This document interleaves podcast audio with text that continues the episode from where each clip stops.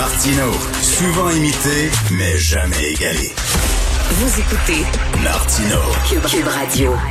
On a tous été assez éberlués par les propos de Stephen Guilbeault à la grande messe du dimanche qui disait notre liberté d'expression s'arrête là où commence la blessure de l'autre en disant, voyons donc, avant d'écrire un livre ou d'écrire un texte, il va falloir tenir compte de la susceptibilité de tous et chacun.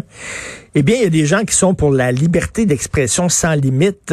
Guy Perkins qui est avec nous, vous savez, on lui parle euh, toutes les deux semaines. Euh, c'est un, un, gars curieux, un défenseur de la liberté d'expression, de la laïcité, de la pensée critique, qui lit énormément d'essais. Et donc, il va venir nous parler aujourd'hui d'un texte classique de John Milton, pour la liberté d'imprimer sans autorisation ni censure. Guy, ça a été publié quand ce livre-là? En 1644, Richard. 1644. OK. Oui. Puis, puis euh, je pense que M. Guilbeault aurait intérêt de revenir. Tout le monde aurait intérêt à revenir à la base parce que le principe de la liberté d'expression a été tellement galvaudé qu'à un moment donné, c'est bon de voir d'où on vient. Euh, qu'est-ce qui a été proposé à l'époque, puis qu'est-ce qu'on doit faire avec ça, parce que euh, il est très à côté de la traque euh, dans, dans, dans, sa prétention de dire que la liberté d'expression s'arrête ou les, les, émotions ou la, la fragilité de l'autre commence. C'est totalement absurde. Alors ben oui, ben écoute, tenir compte de, la, puis en plus on vit dans un monde où les gens sont de plus en plus susceptibles, de plus en plus fragiles. Euh, on pourra plus écrire puis dire rien là. Ben, D'ailleurs, c'est totalement contraire que, Milton proposait. Faut juste, remettons les choses dans le contexte à l'époque où il a écrit ça, parce qu'évidemment, euh, ce texte-là qui, a fait quand même euh, un grand bout de chemin par la suite, qui, fait, qui fait partie justement des bases constituantes de tout ce qu'on connaît aujourd'hui du principe de la liberté d'expression. Euh, parce que Milton était un poète, mais aussi un pamphlétaire, puis ça, ça avait été, il avait écrit ça dans un contexte de, de, de guerre civile en Angleterre, justement, où euh, l'Angleterre est en train de devenir républicaine, le Parlement est en train de prendre le, le, dessus, puis évidemment, il y avait encore des royalistes qui voulaient maintenir la monarchie, c'est qu'il y avait beaucoup de, de foires d'empoigne à l'époque. Son texte avait été écrit, mais il avait quand même passé inaperçu à ce moment-là même euh, pas du tout. Mais ça a été récupéré justement dans les mouvements de la Révolution française et puis même au niveau là, des pères fondateurs de la, la, la, la Révolution américaine euh, qui ont repris ce texte-là. Puis c'est vraiment devenu une base fondamentale. Puis lui, évidemment, euh, son désir, évidemment, avait été beaucoup inspiré euh, de ce qu'il avait observé, parce qu'il avait eu la chance de rencontrer lui-même Galilée, euh, puis c'était tout dans le contexte ah, oui. de son procès, puis euh, le discours de la méthode de Descartes, qui lui aussi avait, avait été inspiré justement par le fameux procès de Galilée, où justement le fait que lui venait contredire justement le dogme euh, on l'avait mis justement en index, euh, pas juste ses écrits, mais lui-même lui-même au complet. Donc, euh, lui, c'est ce qu'il avait inspiré parce que dans ce contexte de guerre civile-là, ben, on voulait on voulait mettre en place des, des, des, éléments de, de, censure. Et puis, évidemment, ça, ça avait beaucoup interpellé John Milton. Puis lui, dans son discours, ben, voici les principes de base qui ont été retenus, puis qu'on parle encore toujours aujourd'hui. C'est qu'il y, y, a des conditions à la liberté d'expression. La liberté d'expression, ça ne veut pas dire de dire n'importe quoi. Okay. Au départ, au départ, ce qu'il dit, c'est pas de diffamation. Mm. On ajouté à, évidemment, avec le temps, on a ajouté à ça le, le, tout le phénomène d'appel à la haine ou à la violence. Mm. Là, après ça, dans les autres parties, c'est les parties qui ont été vraiment euh, occultées avec le temps. Donc, quelqu'un veut s'exprimer, ben, il doit s'assurer tout le moins d'avoir une maîtrise de son sujet. Donc, lui, c'était des conditions, c'était des conditions qui, euh, qui prônaient. OK. Donc, euh, on s'entend qu'on est, on est loin de ça. Et puis, après oui, ça, évidemment, on est loin de ça. Euh, aussi, ça fait partie de, de la base du, du, du, principe de débat. Donc, quand on a un débat, c'est on parle qu'on qu va dans l'arène du débat, mais qui dit arène ou un espace de jeu, entre guillemets, on parle quand même d'être encadré par quelque chose ou euh, quelque chose qui, qui, euh, qui est applicable pour les deux. Donc, des règles du jeu qui sont, qui sont sur lesquelles on s'entend. OK. Donc, fait que lui, pour lui, la règle du jeu, c'est que tout ça doit être encadré par une méthode. Puis là, c'est à l'époque justement de l'émergence justement de la, la, le discours de la méthode de Descartes, la méthode scientifique qui, qui est de plus en plus élaborée, euh, entre autres par Francis Bacon. Fait que tu vois un petit peu là, que, comment il veut tout envelopper ça. Puis euh, donc, ça prend une méthode. Donc, si, des, si, tu dis quelque chose, bien évidemment, il faut que ce soit appuyé par des données, des faits empiriques, puis tous ces trucs-là. Puis là, encore là, quand on regarde aujourd'hui, on s'est beaucoup écarté de ça. Puis évidemment, euh, là, ici, tu vas penser tout de suite aux réseaux sociaux, pas de discours anonyme. Ah, mon Dieu! Donc, euh, si, si, tu t'exprimes, ben là, justement, ça prend toutes les, les, conditions que je viens de te, te présenter là. Mais en même temps, il faut que tu dises qui t'es, puis euh, ça Ben- aide évidemment à ajouter à la crédibilité de, de, de, de ton discours. Ben voyons, on ne revient pas 1644. On dirait que ça a été écrit aujourd'hui. C'est d'une modernité incroyable, ce texte-là. Euh, absolument. Puis là, et voici où euh, justement où, euh, là le bas blesse pour euh, M. Guilbeault. Euh, lui, évidemment, le- ce qui avance euh, forcément, c'est que l'émotion n'est pas un argument. Hey, hey, hey, hey.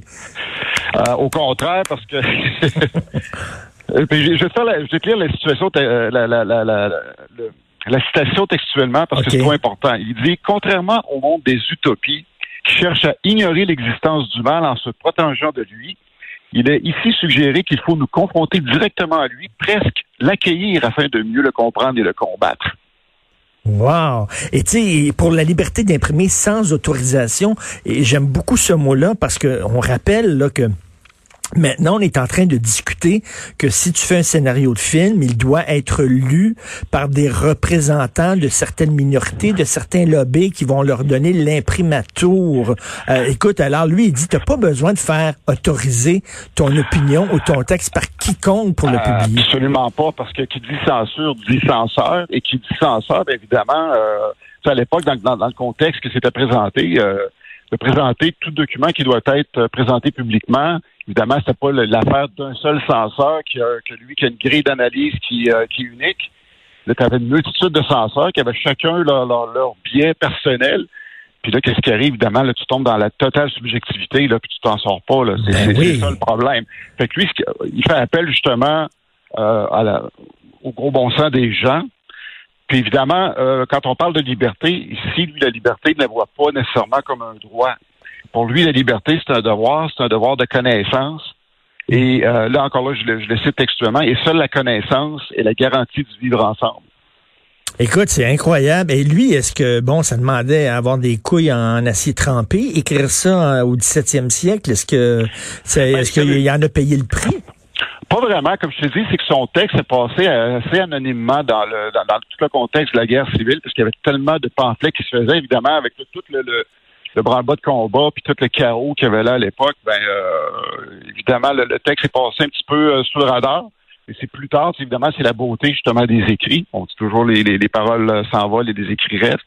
Ils sont un bel exemple. C'est dans d'autres circonstances que le texte a été récupéré et célébré. Puis comme je te dis, c'est devenu euh, une grande partie de l'origine et la base justement de liberté d'expression. Ben, Aujourd'hui, c'est un, chaos d'expression dans lequel on vit. là. Ben, écoute, pas de- je- quand il n'y a pas de méthode, c'est le chaos. Je suis hyper content que tu me parles de ça. C'est un texte que je ne connaissais absolument pas. Pour dire, là, tu sais, les classiques, là, il y a des gens qui disent pourquoi on lirait des textes qui ont été écrits il y a 400 ans. Ben, justement parce que c'est des textes qui demeurent extrêmement modernes. Là, on parle d'un gros livre ou une petite plaquette, là?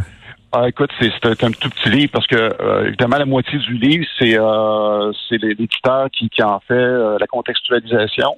Puis la deuxième partie, c'est un livre qui a, qui a même pas 150 pages. La deuxième moitié, c'est évidemment le, le- le lui-même euh, écrit à la manière de Milton, qui était, comme je disais, un poète. Il y avait le sens de la formule.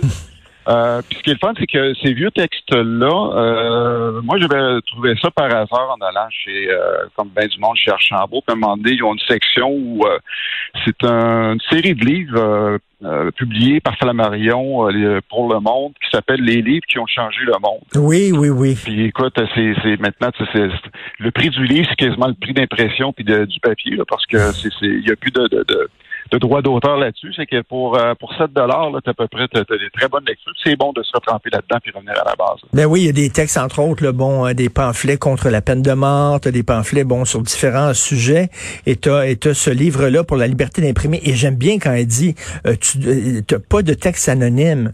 Tu dois, euh, tu dois, euh, si c'est ton opinion, tu dois avoir le courage euh, de le signer, ton texte. Écoute, quelle leçon pour aujourd'hui, là? Et, et, et puis j'insiste aussi sur la méthode parce qu'aujourd'hui, quand on voit les polarisations, on a les deux côtés d'une même pièce. On a les complotistes d'un côté, eux autres qui font dans la pseudo-science. Évidemment, euh, c'est pas ça à quoi Milton pensait, la pseudo-science. Lui, c'était la science pure et dure avec une méthode très, euh, très rigoureuses.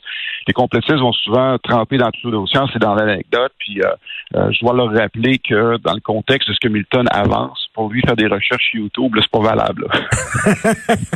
et puis, de l'autre côté, t'as les woke, eux autres, qui, qui baignent là maintenant. eux autres, ils s'en contre-fous de l'approche miltonienne. Eux autres, ils trempent aujourd'hui dans la philosophie postmoderne parce que pour eux, il n'y a pas de réalité objective. Fait que là, quand, tu peux pas débattre avec ces gens-là dans un, comme je dis, dans une arène euh, où il y a une méthode justement euh, ben, rigoureuse qui, qui, répond aux lois de la nature, parce qu'eux ne veulent plus répondre aux lois de la nature, parce que tout ça pour eux autres, le rationalisme, c'est un dangereux produit qui a été hérité des Lumières, donc de de, de, l'Ouest, de l'Europe, puis ces choses-là. Donc, euh, ah l'homme blanc, l'homme blanc, hétérosexuel, europocentriste, etc. Donc, on rejette.